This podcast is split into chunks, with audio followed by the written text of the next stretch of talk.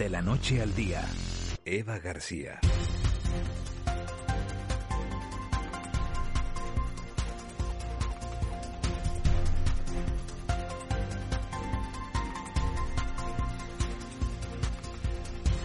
Arrancamos una nueva hora, 8 y 7 minutos de la mañana, ya prácticamente amanecido en todo el archipiélago en este lunes jornada en la que muchos eligen para ser los últimos encarguitos de, de los reyes. De eso hablaremos a continuación, porque hablaremos del sector del comercio, sobre todo en la isla de Lanzarote, pero que eh, sabemos que es algo similar lo que ocurre en el resto del archipiélago. Por cierto, ya nos ha llegado un mensaje, es lo mismo, pues estaría 100% el estadio. Buen día, eso se refiere a la conversación que teníamos eh, hace nada, unos minutitos con Beatriz González, catedrática de métodos cuantitativos de economía y gestión de la Universidad de Las Palmas de Gran Canaria, por lo que ella decía de si se podía hacer la cabalgata, pero no el partido, o al revés, la verdad es que no, no daba una una, respuesta eh, a, eh, lo que ella consideraba, pero sí que nos decía que no solo hay que estar pendientes de lo que puede organizar una administración, de si vamos o no a un concierto, a una cabalgata, sino hay que tener cuidado dentro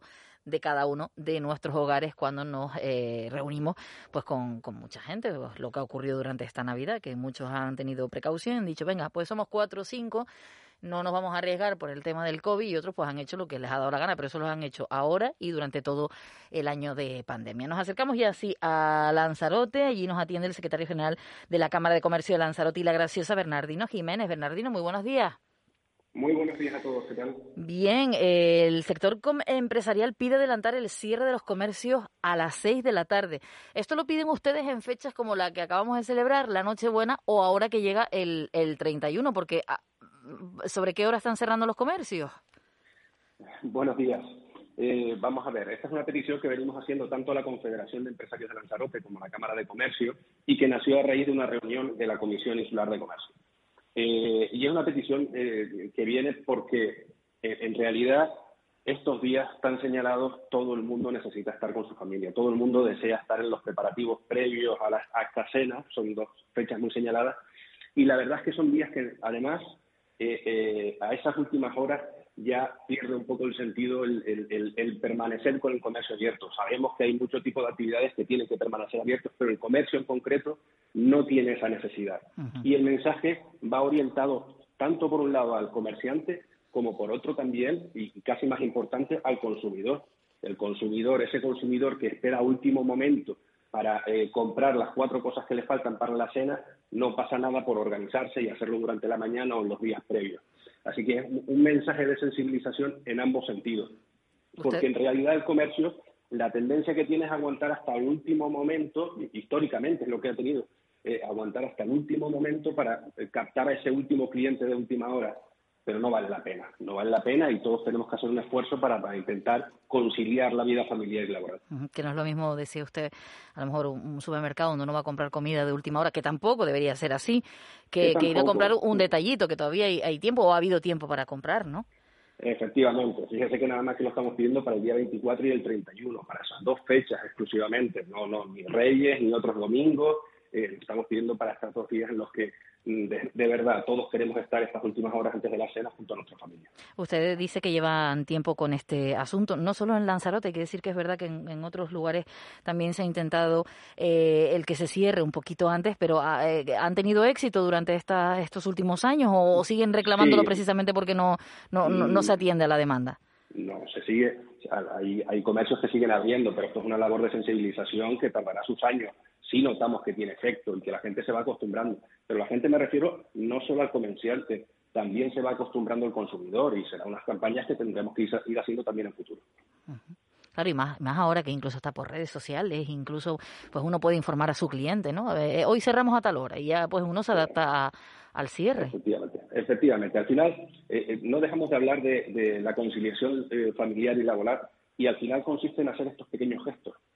Gestos en los que de verdad no va a, eh, para el consumidor no supone un gran esfuerzo cambiar su rutina para ese día y para el comerciante tampoco. Y el, trabajador se lo va a agradecer. Eh, en estos días en los que, eh, pues eso, el, trabajador desea estar con sus hijos y preparando la cena, pues salir dos horas antes siempre es un detalle que se agradece y que, y que al final mm, se recompensará de otro modo. También el trabajador mm, valora estas cosas.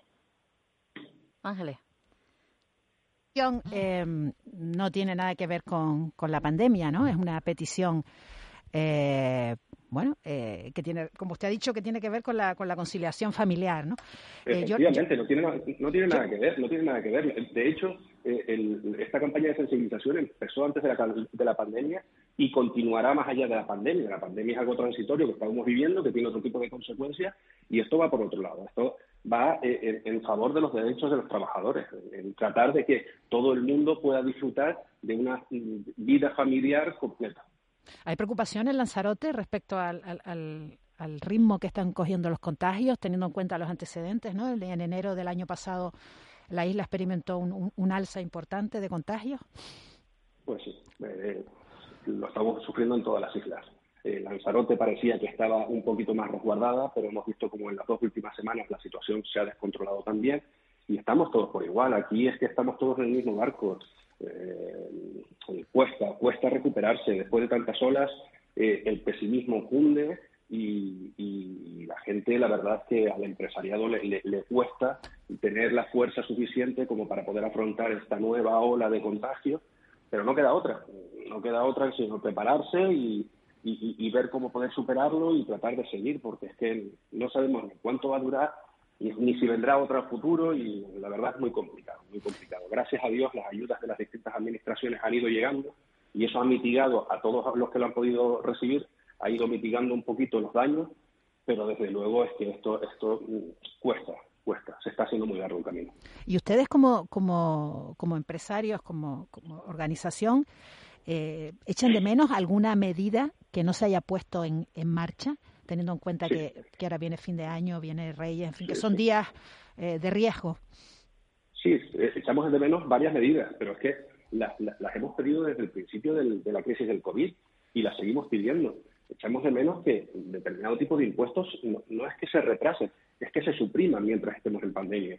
No, no es justo que se estén pagando determinado tipo de impuestos eh, cuando no se pueden estar disfrutando esos servicios tal y como se hacía antes de la pandemia.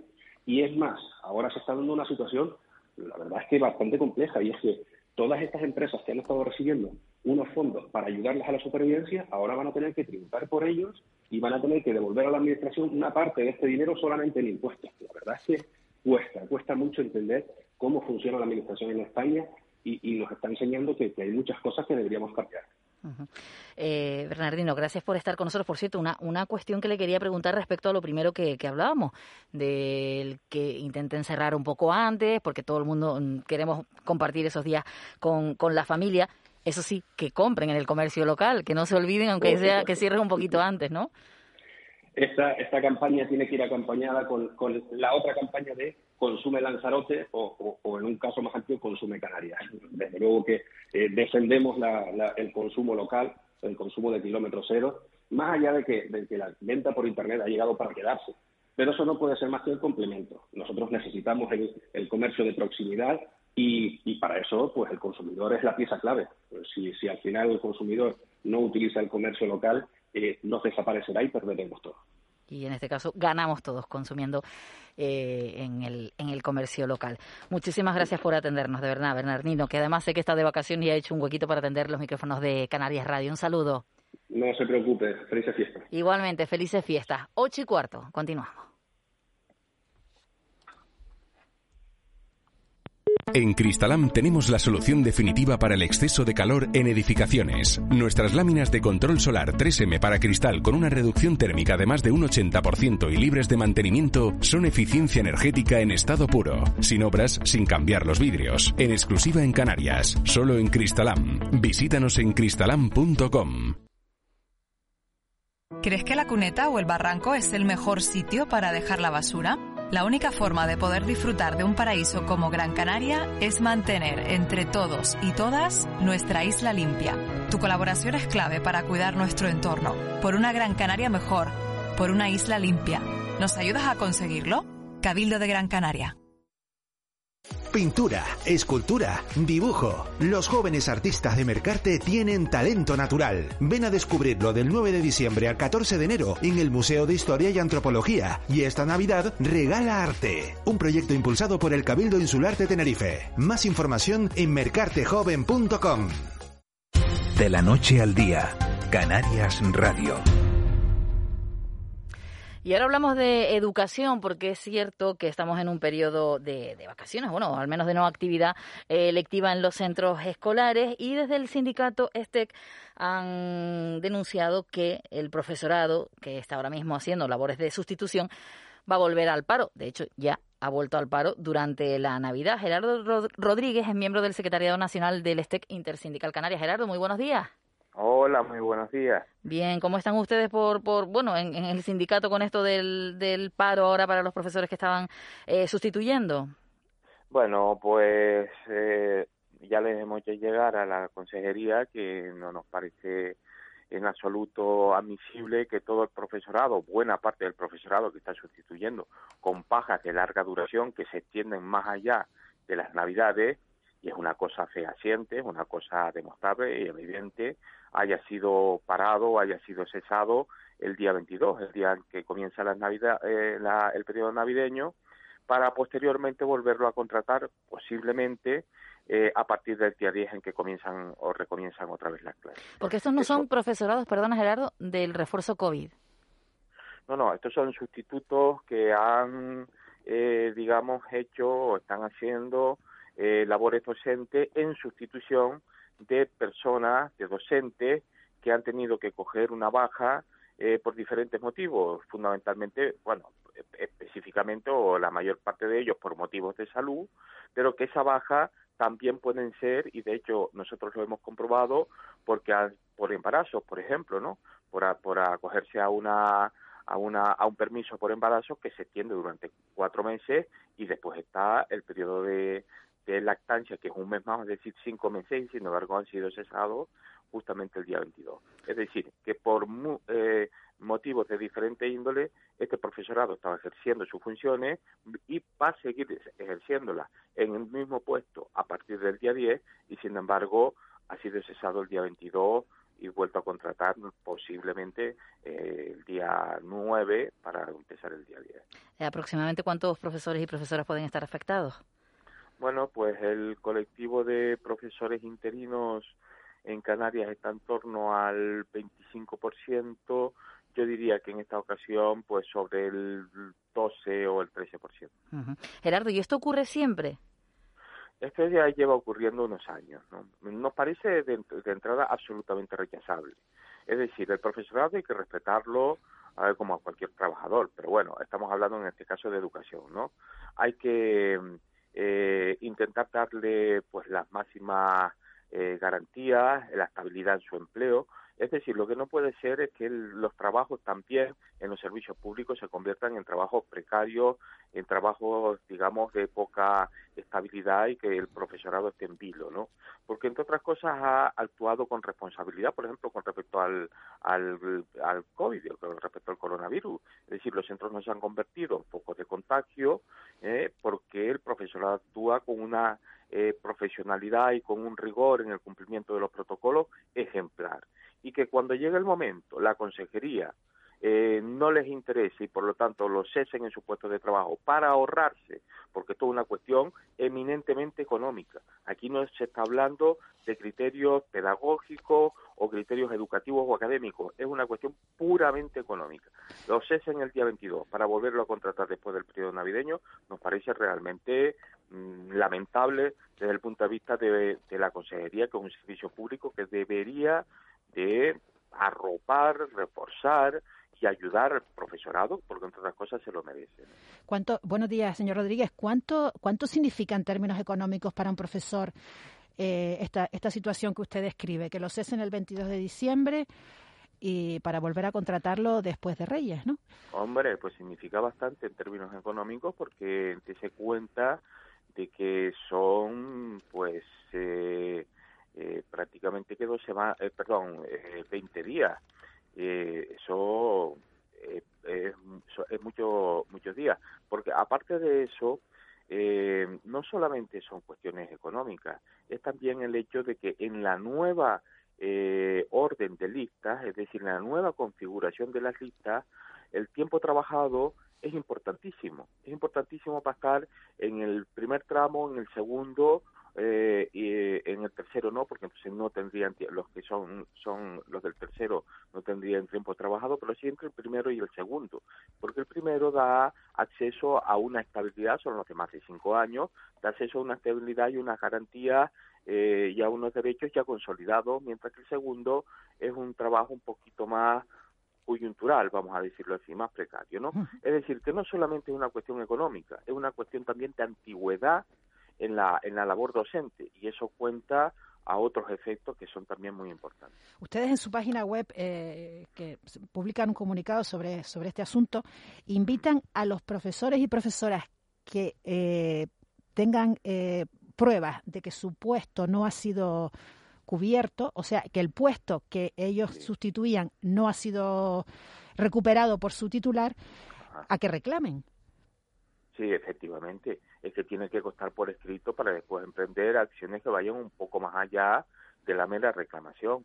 Es que el profesorado no puede quedarse tampoco con los brazos cruzados, porque nosotros denunciamos, está también siendo analizado por nuestro servicio jurídico, porque es una cosa inadmisible desde nuestro punto de vista. Es decir, nosotros tenemos constancia de personas que se, que se sabe perfectamente que el titular va a seguir de baja y sin embargo el sustituto o la sustituta la han parado el día 22 para volverla a contratar después en enero. Es que, por, por, ejemplo, por temas de licencia por embarazo, por temas de enfermedades graves de tipo oncológico, es decir, por temas donde la propia dirección del centro se ha puesto en contacto con el titular o la titular y le han dicho, no, yo voy a continuar porque así me lo han recomendado y así me lo han dicho los facultativos después de las navidades. Volveré a renovar la baja, porque la baja, muchas de ellas se renuevan cada 15 días, se va al médico y se renuevan cada 15 días, pero se sabe que la enfermedad es una enfermedad prolongada, o una licencia, o un permiso, y sin embargo la consejería los ha cesado el día 22. Eso no nos parece de recibo desde ningún punto de vista ni desde el punto de vista de los derechos de los trabajadores, ni desde el punto de vista de la legalidad. Y ahí lo están estudiando, también lo están estudiando nuestros servicios jurídicos. Gerardo, nosotros vamos a preguntarle enseguida a la Consejería de Educación sobre este asunto, pero antes de, despedirle, estamos en, de nuevo con, con, la situación de los contagios aumentando en el, en el archipiélago y en nada, en unos días vuelve la actividad lectiva a los centros escolares. Es cierto que faltan algunas semanas, pero el aumento continúa. Eh, ¿Cómo ven ese principio de curso para, para enero ustedes desde el sindicato? Pues con preocupación, ya que van a entrevistar a responsables de la consejería, yo les sugiero que por favor les pida que vuelvan a mantener la distancia de un metro y medio que había en el curso pasado y que han disminuido a un metro con 20 centímetros para que haya más gente en clase y que por lo tanto se contrata más profesorado, porque aquí hay 910 profesores menos que el curso pasado, porque se ha disminuido la distancia interpersonal entre alumnos y hay más alumnos dentro de las clases, dentro de las, eh, de las clases o de las aulas no nos parece admisible desde ningún punto de vista. Se lo dijimos desde el principio de curso. Ahora la eh, realidad nos ha dado la razón. Como el protocolo es flexible, el protocolo también indica dentro del propio protocolo que se puede adaptar a una realidad que es cambiante, que vuelvan a contratar al mismo profesorado que decidieron para el curso eh, con respecto al curso pasado y vuelvan a poner la misma distancia interpersonal, es decir, entre los alumnos que había el curso pasado y que evitó que los centros de Canarias se convirtieran, pues eso, en centros eh, de contagio, donde había, digamos, eh, contagios hasta cierto punto masivos. No, no fue así. Ahora estamos en una situación con nivel 3 en Tenerife, nivel 3 en Gran Canaria y 2 en otras islas. Una situación realmente peligrosa porque hay una variante que se expande más y difumina más, por lo tanto hay que tomar medidas con respecto a eso. Gerardo, gracias por atendernos, que tengas una buena entrada de año. Muchísimas gracias a ustedes. Un saludo para toda la audiencia. Hasta pronto. Bueno, pues nos decía Gerardo que podríamos lanzar algunas preguntas a la Consejería de Educación. No sabemos si el responsable de, personal con el que vamos a hablar ahora nos puede contestar alguna de estas preguntas, pero algunas, como por ejemplo el tema de contratar el mismo personal, sí entendemos que nos pueda dar una respuesta. Fidel Trujillo, director general de personal de la Consejería de Educación del Gobierno de Canarias. Muy buenos días. Hola, buenos días. Bueno, escuchaba la última parte de la entrevista con Gerardo Rodríguez. Enseguida le preguntamos por ese personal sustituto, pero respecto a las medidas COVID, ¿se puede contratar el mismo personal que había el pasado curso pues para mejorar la situación respecto a la pandemia? Yo le aseguro que tenemos el mismo personal que el año pasado. El año pasado tuvimos unos 2.568 profesores adicionales a la plantilla ordinaria de los centros. Este año contamos con los mismos. Lo que pasa, han pasado unos mil profesores a la, a la plantilla estructural de los centros y el resto ha sido eh, personal para refuerzo COVID hasta el 30 de junio de 2022. Aunque, aunque no haya... Decía que aunque no haya actividad lectiva, ustedes, pues, pues la pandemia ha seguido presente durante estos días para, para el próximo curso, para ver si hay otro tipo de medidas. No le entiendo bien la pregunta. Sí, digo que aunque estemos en que no hay actividad lectiva desde la Consejería de Educación, igual que el tema del personal, entiendo que estarán también pendientes de lo que puede ocurrir en las próximas semanas para el comienzo ahora, el 10 de enero, de las clases de nuevo. Sí, por supuesto. Estamos todos los días siguiendo, monitorizando la, evolución de, de, los contagios COVID y mm, para poder adoptar las medidas que nos dicte sanidad. Nosotros llevamos un protocolo, nos reunimos eh, periódicamente con salud pública, para analizar toda la evolución de COVID, para ir adoptando las medidas que, se estimen oportunas entre ambos, pero principalmente las que dicte sanidad conforme a las normas sanitarias. Queríamos preguntarle por ese asunto por el que le llamábamos, eh, que ha denunciado el STEC, Intersindical Canaria. Acabamos de escuchar a Gerardo Rodríguez, que eh, afirma que el profesorado sustituto eh, ha vuelto al, paro durante estos días que son personal que se va a contratar sí o sí en enero porque están sustituyendo bajas largas. ¿Ustedes qué tienen que decir respecto a este asunto? Que es absolutamente falso. No sé de dónde saca esos datos el sindicato STEC, lo ignoro, pero también hay otros sindicatos eh, que lo han involucrado en esta noticia y ellos han desmarcado tajantemente. No hay cese de profesorado están todos los profesores contratados por baja, por maternidad, como decía él ahora, están todos con su eh, alta eh, en nómina con nosotros, hasta que no se produzca el cese de la baja. Lo que sí puede ocurrir es que hayan bajas que finalicen en, estos días, entre los días 20, 20, lo que fuera, y que, y que si no presenta la renovación de la baja, pues el sustituto tiene que cesar, porque las sustituciones están ligadas a la baja. Otra cosa es que esa persona continúa de baja, presenta de nuevo su, su baja, eh, la renovación de la baja, y nosotros le damos continuidad a la sustitución desde el mismo día en que se, en que se tenía que haber producido eh, el reenganche de la baja. No damos baja a nadie, a nadie. Hay permisos, hay permisos que, que sí lo han pedido los, los que lo disfrutan, lo han pedido hasta el día 22 de diciembre, y lo quieren reanudar los días, los primeros días de enero. como cada baja está ligada a la, sustitución que debe realizar, pues esa persona cesa el día 22 y cuando el permiso se renueve, pues entonces eh, pues se renueva otra otra vez la baja.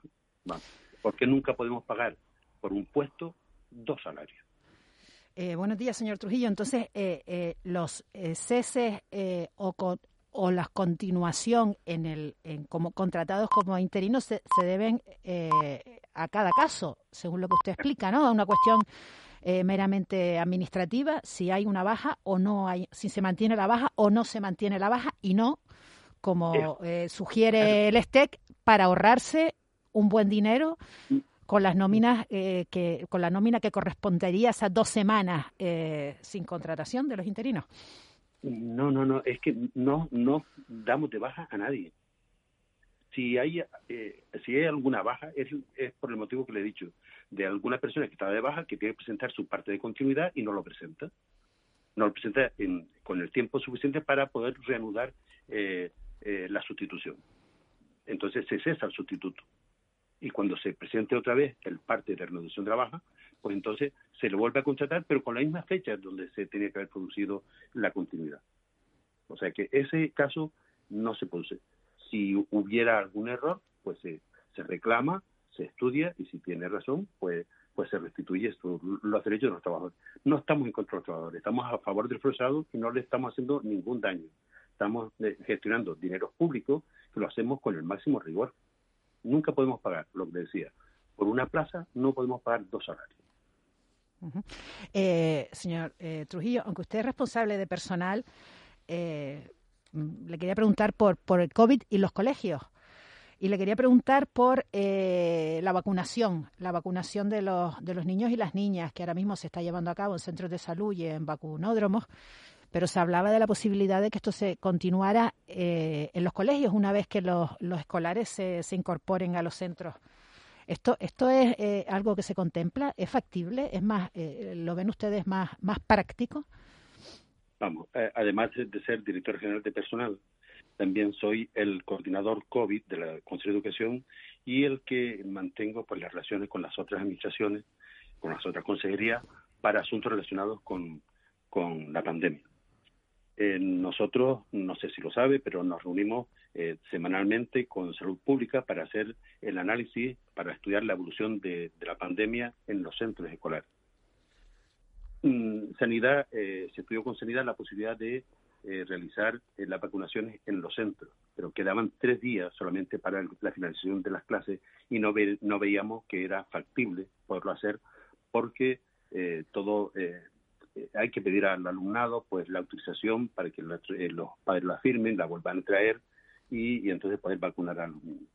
Vimos cómo lo mejor era pues mm, ir con, las previsiones que se habían hecho en otras comunidades autónomas y también en la Canaria de que se hicieran los vacunadores y estudiar la situación otra vez, evaluarla el día el martes día 11 de enero nos vamos a sentar otra vez con sanidad y vamos a estudiar cómo está viendo, cómo está haciendo la evolución de la vacunación del alumnado entre los 5 y los 11 años, y ahí veremos si eh, se van a vacunar eh, durante las jornadas lectivas o no. Pero nuestros centros siempre están abiertos para que la sociedad haga uso de ellos, tanto en horario lectivo como no lectivo, para asuntos como este que son de emergencia. Pues nuestros centros estarán y colaboraremos con sanidad para lo que mejor quieran ellos, siempre debiendo los intereses de ambos, los educativos y los de, y los de salud pública. ¿Y la, y la, la vacunación de los escolares, eh, de los niños entre 5 eh, y, y, 12 años, bueno, marcha, marcha a buen ritmo, ¿no? Según la información que nos proporciona Sanidad. Eh, ¿Esto producirá, qué horizonte hay de, que acabe esta vacunación y si, y si el hecho de que todos los niños y niñas estén vacunados cambiará los protocolos que se, se siguen en, los, en los centros respecto a pues distancia, etcétera? No tenemos prevista la revisión de los protocolos por efecto de la vacunación. Vamos a seguir rigurosos con lo que hemos acordado. Otra cosa es que si vemos que el 100% o el 90% de la población escolar está vacunada, puede haber cierta flexibilidad, pero ya lo estudiaremos en su momento, conforme, lo que decía, a la monitorización que estamos haciendo de la evolución de, de, la, de la pandemia. Y respecto a la incidencia... ¿Sí? siempre cabe la flexibilidad, somos flexibles. Siempre estamos estudiando los protocolos y adecuándolos a, a las situaciones eh, que se van produciendo diariamente. ¿Qué incidencia ha tenido la, la enfermedad en, los contagios en, en, estos últimos, estas últimas semanas, estos últimos eh, previos a, las vacaciones de Navidad en los centros? Es mínimo. Brotes no se han dado. Lo importante es que brotes no se han dado. Sí que eh, últimamente con con esta nueva cepa del coronavirus, pues mm, Sanidad se ha visto desbordada y se adoptaron unas medidas excepcionales que las mandamos a los centros, las, hemos comunicado a todos los centros para que cuando hay algún eh, positivo en el aula, pues se confina toda la clase completamente, no solo los contratos, los, los contactos estrechos, que son los que están alrededor de, de, ese alumno, sino toda, toda la clase se confinaba porque Sanidad estaba siendo desbordada por la cantidad de personas, usted esto lo ha visto, como sobre todo en, Tenerife, estaban siendo desbordadas por las eh, consultas en, los centros de salud y en, los hospitales. Aprovechando, señor Trujillo, por esa responsabilidad que usted decía dentro de, de, la consejería en contacto con sanidad por el tema del COVID, a día de hoy es cierto que faltan 15 días, podemos estar hablando que el 10 de enero clases presenciales en principio. Sí, sí, sí. En principio, el 10 de enero comenzarán o continuarán las clases después de, de Reyes. Muy bien, pues muchísimas gracias por estar con, con nosotros, que sabemos también que están, eh, ahora mismo se supone, ¿no? Que en, descanso, que en vacaciones por parte de los, de los docentes y los trabajadores de, educación, así que le agradecemos que esté con nosotros y nada, que tenga una buena entrada de año. Eh, muchas gracias y felicidades también, felices fiestas a todos a toda la, audiencia y usted. Gracias, señor Trujillo. Enseguida vamos a hablar de otro asunto que tiene que ver también con la educación. Hacemos una pausa muy corta y continuamos. PYME en la Cámara de Comercio de Santa Cruz de Tenerife te asesora en transformación digital, te ayudan con las subvenciones para digitalizar tu negocio y ofrecen eventos formativos sobre digitalización. Es un programa puesto en marcha en toda España por Red.es y Cámara de España. Cofinanciado con fondos FEDER.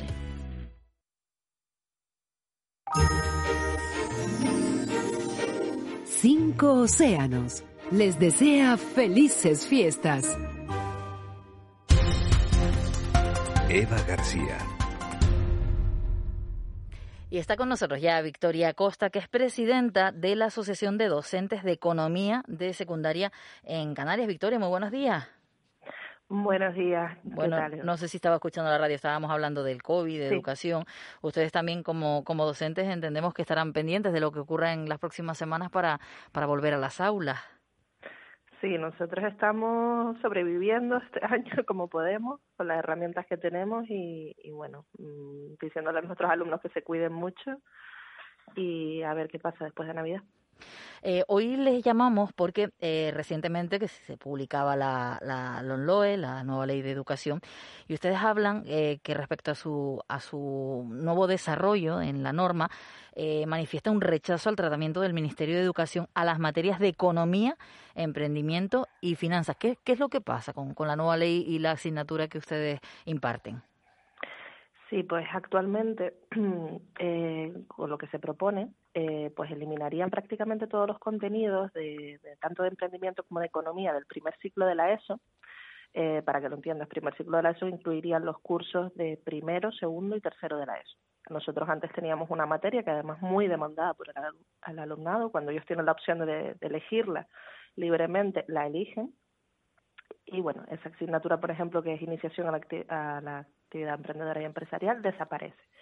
Con lo cual eliminamos el emprendimiento, eh, que es una competencia eh, fundamental para el desarrollo de, de, aprendizaje del alumnado eh, de, lo que es la educación secundaria obligatoria.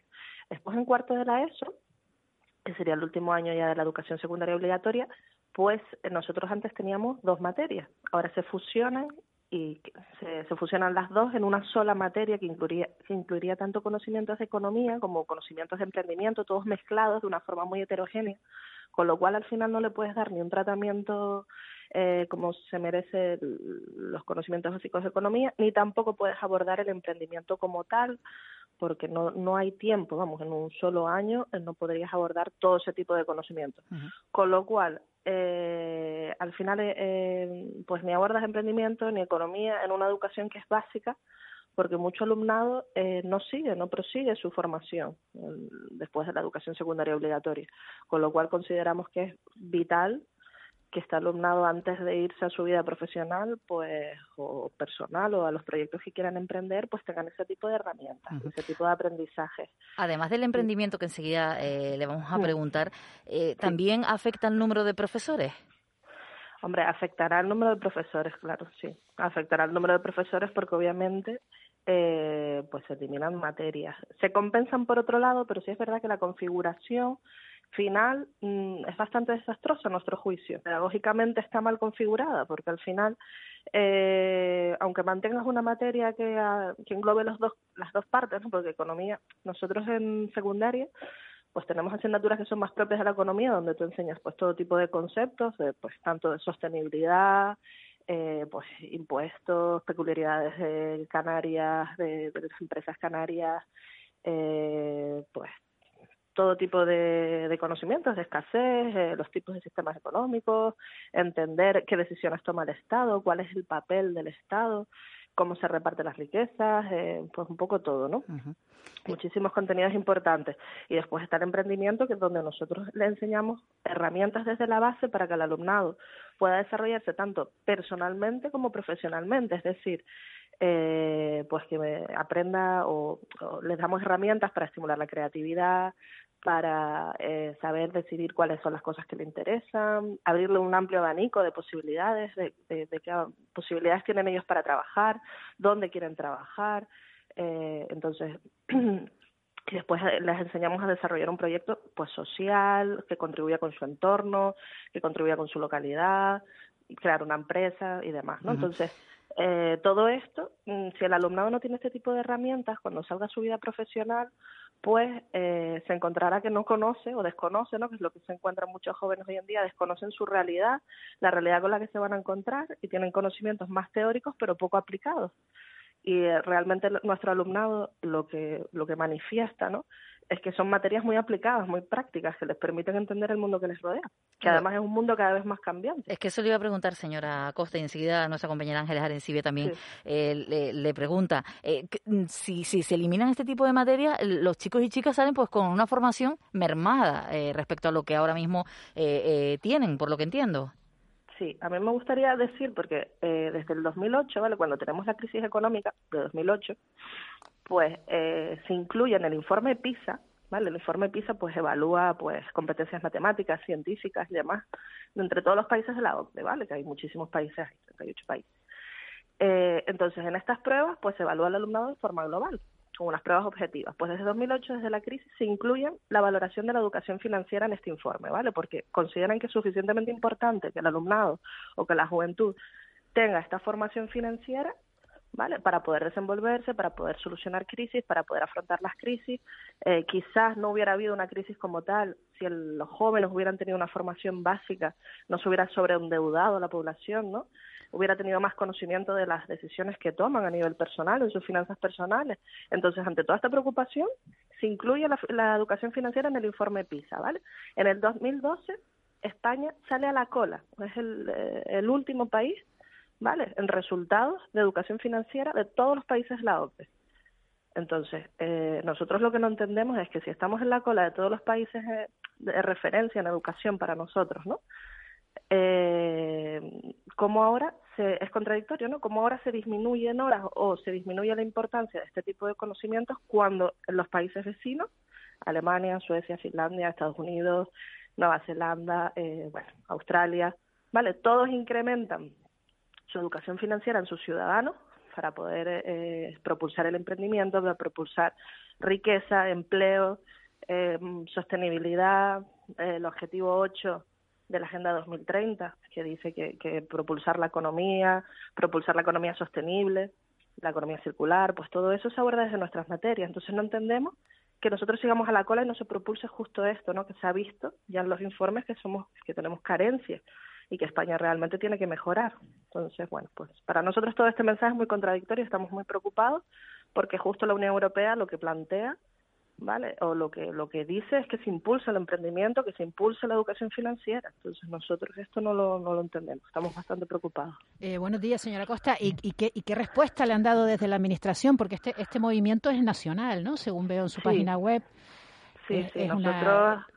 Nosotros nos hemos asociado en Canarias como colectivo, ¿vale? Todos los docentes de economía, pero aparte estamos unidos con todos los docentes de economía a nivel estatal y aparte eh, nos apoya, vamos, la universidad, el CONFEDE, que es la, Confederación de Decanos y Decanas de las Facultades de Empresas, Economía y Turismo, eh, nos, redes de emprendimiento, estamos asociados, eh, colegios de economistas, de titulados mercantiles, un poco todos los colectivos que desde muchas perspectivas tienen una visión de la economía, ¿vale? De los problemas, de las problemáticas que se encuentran las empresas para sobrevivir, para ser sostenibles, ¿no? La gente que emprende proyectos, qué dificultades tienen. Pues todos hemos coincidido que uno de los puntos básicos es tener una, una, una ciudadanía formada con, con conocimientos de economía, de sus finanzas personales, sobre todo en un mundo eh, que es cada vez más globalizado y más competitivo, más cambiante y donde el alumnado o los ciudadanos se van a tener que adaptar cada día más. Sí, le preguntaba qué respuesta han tenido de la Administración. Sí, de la Administración, pues por ahora nosotros eh, lo que queremos es hablar con la consejera de Educación y, y, plantearles nuestras propuestas. Nosotros hemos unas propuestas trabajadas y queremos participar en las decisiones que se tomen, porque por ahora no, no hemos conseguido que nos, que nos reciba. Así que un poco eso es la, nuestra petición, llevarle nuestras propuestas. Eh, antes estaba relatando el, el, tipo de conocimientos que se imparten y las, y las habilidades que adquieren los alumnos, el alumnado. Eh, yo quería que nos describiera eh, qué tipo de conocimientos llega eh, con qué tipos de conocimientos llegan eh, pues los alumnos cuando empiezan a, el primer día de clase de, de, una de estas materias. Sí, pues mira, mm, pues cuando, yo por ejemplo en mi clase cuando empiezo, ¿no? lo primero que le pregunto es al alumnado eh, porque se matriculan en nuestras materias, qué interés tienen, qué piensan de la economía, qué creen que es la economía. ¿no? Y lo que me encuentro es el total desconocimiento. Date cuenta que ahora mismo el alumnado, pues sus referentes, o gran parte del alumnado, sus referentes, pues son diferentes a los que eran en nuestra época, ¿no? Ahora son pues los youtubers, eh, pues gente que ven en la tele, ¿no? Y bueno, pues sus referentes son esos. Muchas veces referentes que pues evaden impuestos, esas son las cosas que ellos oyen. Vamos a oírlo así, futbolistas, ¿no? Grandes fortunas. Y ellos lo que oyen son esas cosas pinceladas, sin saber más allá. Entonces, claro, lo que te dicen es, pues, profe, pues yo quiero aprender a evadir impuestos. Lo dicen desde el desconocimiento, ¿no? Ese tipo de comentarios lo oigo yo en el aula siempre, ¿no? Cuando ellos llegan. Entonces, bueno, pues nosotros tenemos que explicarles todo eso. ¿Qué es un impuesto? ¿De dónde vienen los ingresos públicos? Eh, ¿Cómo se reparten? ¿Quién toma las decisiones? ¿no? Ellos no saben en realidad. Ellos muchas veces piensan que, sobre todo hablo de edades tempranas, como puede ser el AESO, pues que el dinero se fabrica en una, una fábrica, como puede ser la casa de papel, como la serie. Entonces, claro, ellos piensan pues que es así, ¿no? Y no, no entienden que realmente todos contribuimos, eh, que es la seguridad social, eh, todo lo que ellos tienen, ¿vale? Eh, todos los servicios que ellos tienen, gratuitos o, que tienen a su disposición, la educación, eh, la sanidad, ¿vale? Aprender a valorarlo y entender de dónde sale y por qué funciona, ¿no? El poder entender las noticias. Casi todas las noticias hoy en día incluyen alguna parte económica, porque al final economía somos todos. ¿Por qué pagamos impuestos, por ejemplo? Claro, ¿por qué pagamos impuestos o qué significan los impuestos? no Más allá, que es un soporte, un paraguas ¿no? que nos protege a todos. Eh, ¿Qué tipo de sistema económico tenemos? ¿no? Que, ¿Por qué el, Estado influye? En casi todos los sistemas económicos, pues hoy en día son sistemas mixtos, no son capitalistas, el Estado influye, eh, participa, pues entender todo esto. Entonces, mm, nosotros les explicamos todo esto, entre otras cosas, ¿no? Porque después se trabaja mucho. Nosotros, por ejemplo, ahora estoy en un proyecto de trabajando los microplásticos, eh, de forma interdisciplinar en el centro. Entonces, pues desde todos los departamentos se trabajan los microplásticos en Canarias, analizándolos, qué microplásticos llegan a las playas eh, y demás. Y yo desde la parte de economía, por ejemplo, estamos trabajando pues qué empresas son las más contaminantes en Canarias, las comparamos con el resto del mundo, qué tipo de empresas, qué tipo de empresas son las que hacen buenas prácticas, empresas que están haciendo proyectos para reutilizar el plástico, por ejemplo. Eh, pues esas cosas son las que al alumnado le hacen cuestionarse también eh, las cosas y las buenas prácticas, las malas prácticas, tener espíritu crítico y poder analizar el mundo que les rodea con conocimiento, con cultura. Eh, señora Costa, una última cosa por mi parte muy breve. Eh, ¿Cuántos profesores y profesoras componen la, asociación en Canarias?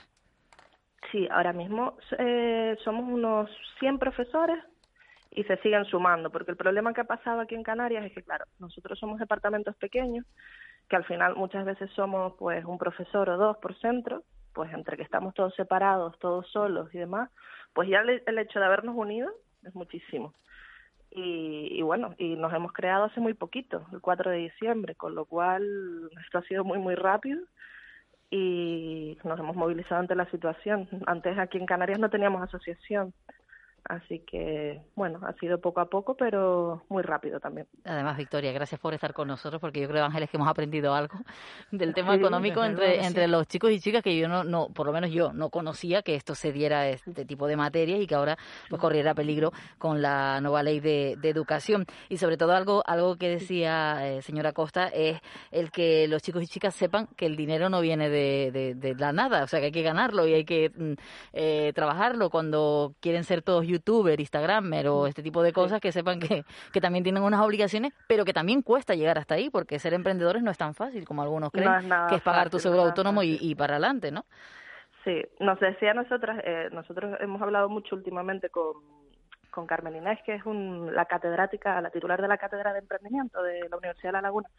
Y ellas tienen muchos estudios, ¿no? Hacen muchos estudios, trabajan con redes de emprendimiento, con empresas, con proyectos, con emprendedores. Y claro, nos decía que justo uno de los problemas que encuentra es esa base, ¿no? Esa base, porque las empresas en Canarias no prosperan, muchas, ¿no? Eh, empiezan, pero no, no, no son sostenibles en el tiempo. Es fácil montar un proyecto, pero no es fácil mantenerlo. ¿Por qué? Porque hay que tener una serie de herramientas. Muchas veces en Canarias lo que tenemos son empresas pequeñas, ¿vale? Entonces muchas personas pues que conocen el oficio y montan empresas, pero realmente no tienen ese tipo de conocimientos propios de la gestión. Entonces, o tienes dinero y puedes contratar asesores, o, eh, o muchas veces fracasan por tomar malas decisiones. Nosotros lo que hacemos es enseñarle a este alumnado, eh, pues, todo el tipo, todas las, las, decisiones que tienes que tener en cuenta para poder desarrollar bien un proyecto. Y eso no se puede abordar de otra que no sean nuestras materias, porque somos los especialistas en, la, en el tema, ¿no? Y un poco creemos que, que para salir de la crisis en Canarias es muy importante tener a la juventud formada, especialmente en Canarias, por nuestras características, por ser territorio ultraperiférico, por, por tener impuestos diferentes, por tener unas características diferentes al ser islas y estar lejos del territorio todo esto es importante que el alumnado lo sepa. Victoria, muchísimas gracias por estar con nosotros, presidenta de la Asociación de Docentes de Economía de Secundaria de Canarias. Estaremos pendientes de lo que ocurre respecto a las propuestas que ustedes han, realizado, porque como dicen ustedes, el objetivo es lograr una educación económica de emprendimiento y financiera al alcance de todos y todas para romper desigualdades y lograr un mundo más justo. Gracias por estar con nosotros. Gracias a ustedes. Un saludo, hasta pronto. Y ahora vamos a hablar de nuevo, Ángeles, de, de, sanidad, porque todo no es el COVID, aunque también habrá que preguntarle al gerente de servicios sanitarios de Fuerteventura, José Luis Rodríguez Cubas. Muy buenos días. Hola, buenos días. Digo yo que, que, que, todo no es el COVID, pero también habrá que preguntarle por ese asunto que enseguida le, le vamos a comentar, pero la llamada de hoy es porque el Hospital General de Fuerteventura ha instalado el acelerador lineal para los tratamientos de oncología radioterápica algo muy demandado en la isla de, Fuerteventura. Queda muy poquito ya.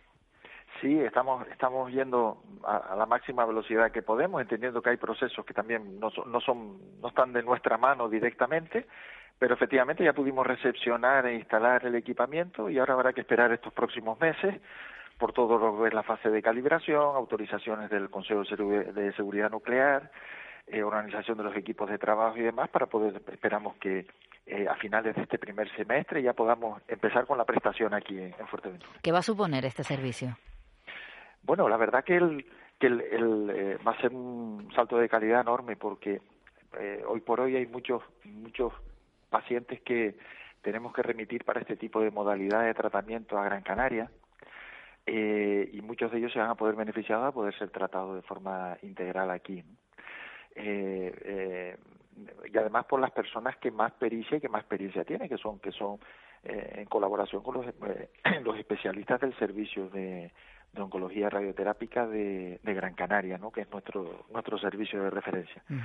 Con lo cual, sabiendo además el, el, el, cariz que tiene este tipo de enfermedades, todo lo que es referente a tratamiento de, de cáncer, evidentemente seguro que, los usuarios, sus acompañantes y sus familias lo van a recibir de buen grado. Que ahora mismo los pacientes de Fuerteventura, como ocurren de otras islas, se tienen que trasladar a, Gran Canaria por un servicio que se podría, con estas instalaciones, realizar en la propia isla, sin, sin tener que viajar, que ya, ya, ya el, el, tener la enfermedad, si encima tenemos que estarnos eh, trasladando, pues se agrava. Sí, en efecto, siempre habrá una, una proporción de pacientes que necesariamente pues por la especificidad del tratamiento por, por, por el nivel de pericia que requieren los profesionales que lo lleven eh, tendrán que desplazarse. Pero digamos que el grueso de los tratamientos salvo, esa visita inicial en la cual se se planifica y el tratamiento y se, y se genera lo que va a ser toda la secuencia del tratamiento posterior eh, en términos generales va a poder va a poder llevarse a cabo aquí en Fuerteventura sí. Eh, Buenos días, eh, señor Rodríguez Cubas. ¿Y cómo, cómo está afectando la pandemia, o sea, el uso que la pandemia hace de los servicios sanitarios de Fuerteventura a otras enfermedades como pueden ser eh, las oncológicas? Bueno, particularmente enfermedades oncológicas no. Eh, ni siquiera en los momentos más, más mm, complicados del confinamiento y ahora que estamos sometidos a una, digamos, a una presión importante por el número de casos, los tratamientos oncológicos se han visto afectados de, ningún, eh, de ninguna manera, tanto lo que es la parte que corresponde a oncología médica aquí en el hospital, como aquellas personas que por lo que fuera necesitaban algún apoyo en el, en el hospital de referencia, porque así está establecido eh, eh, en, en los planes de contingencia, igual que ocurre con la cirugía urgente, con la propia cirugía oncológica y demás. Es cierto que, que en otro tipo de procesos dependiendo del momento en el que nos encontramos, pues nos obligamos a tener cierta reserva de, contingencia o tener que concentrar personal en tareas, en tareas muy relacionadas con el COVID y puede y eso puede originar aplazamientos o retrasos de otras circunstancias, digamos, más ordinarias. Pero en lo referente específicamente a, a pacientes oncológicos, la actividad se ha mantenido siempre al 100% como está establecido en, en, los planes de contingencia. Y también en relación con la pandemia, ¿cómo es la situación eh, en, eh, hospitalaria y en atención primaria en Fuerteventura? Bueno, atención primaria está recibiendo ahora mismo el, el embate total de lo que no solo aquí, eh, sino en toda la comunidad autónoma en general, en, todo el territorio nacional, el embate mayor de, de, lo que es la pandemia, porque el grueso de los casos se está manejando allí. Eh, la circulación de esta nueva variante que hace que, la transmisión aumente de forma exponencial, eh, ahora mismo tiene a los equipos de atención primaria y a los equipos de detección eh, al límite, porque mm, se genera una cantidad de contactos enorme a partir de los casos que se detectan y entonces hace que los equipos estén todos girando muy eh, en torno al control y la detección de casos, precisamente para intentar ejercer las medidas de control comunitario hasta donde podemos hasta donde podemos llegar. ¿no? Sin embargo, es verdad que a nivel hospitalario más o menos se está dando lo que lo que estamos previendo. Tenemos ahora mismo pues eh, ocho pacientes hospital, hospitalizados, de los cuales solo dos se encuentran en, en cuidados críticos y el resto está en hospitalización convencional que esto con variantes anteriores se hubiera traducido seguro en una, en una ocupación hospitalaria muchísimo mayor. De hecho, ya pasamos por algún momento así, lo cual nos hace pensar que es verdad que esta, que esta, esta variante eh, Omicron, aunque está extendiendo un poco los resultados de secuenciación que se están haciendo en otras islas y que particularmente en la Canaria que entendemos que aquí se reproducen porque no hay restricciones ninguna a la, a la movilidad es enormemente más contagiosa que las anteriores pero parece ser que la que, que la gravedad que produce es menor evidentemente la estrategia vacunal tiene también tiene también mucho que decir en ello, ¿no? Y las altas cotas que se han conseguido en, la, en el territorio nacional y también en la, en la comunidad autónoma. Pero las características intrínsecas del virus también también parece que, que, tienen importancia en que ese, ese eh, el número de casos hospitalarios se mantenga más o menos estable. ¿Cómo está el, el ritmo de, de vacunación en Fuerteventura? Eh, ¿Qué porcentaje de población ya está eh, con la tercera dosis, cómo va la vacunación en los, en los escolares. Mira, ahora no sabría decirte porque no tengo los datos de mano. Estamos muy contentos, particularmente con, con los grupos que se han ido añadiendo a, la, a las terceras dosis, porque en general las personas se han ido adhiriendo, a pesar y nosotros también los hemos buscado activamente, pero estamos particularmente contentos con el grupo de los niños, porque estamos teniendo una, una, una adhesión muy alta al, al principio de la vacunación bueno, de ahora mismo de los mejores porcentajes de toda la de toda la comunidad autónoma. Eh, con lo cual, en principio, ahí, ahí, hemos estado, igual que el resto de las islas, disponiendo puntos vacunales, inclusive en estos días festivos, eh, un poco sorprendidos también de, de, de, de, de la adhesión que ha habido y de, lo, y, de, y de las personas que se han ido acercando. Eso ha servido de llamamiento para algunas personas que todavía estaban indecisas, incluso con dosis anteriores que también se han acercado a vacunarse realmente ahí estamos. Es necesario avanzar al mismo, a la misma velocidad eh, no quedarnos atrás con el, con el ritmo de vacunación porque es clave también para el control de la pandemia. José Luis Rodríguez Cubas, muchísimas gracias por estar con nosotros, gerente de Servicios Sanitarios de Fuerteventura. Como le decía, teníamos que hablar de COVID, pero lo importante en el día de hoy es que, bueno, ya parece que va para adelante esa infraestructura para la puesta en marcha de la unidad de oncología radioterápica, de, de los aparatos, de todo lo que se necesita para que se puedan realizar este tipo de pruebas en la isla de Fuerteventura. Muchísimas gracias, un saludo. Un si me permite un último, un último apunte, como porque entra ya en vigor a partir de en estos días recordar a aquellas personas que en la comunidad autónoma que accedan a los centros sanitarios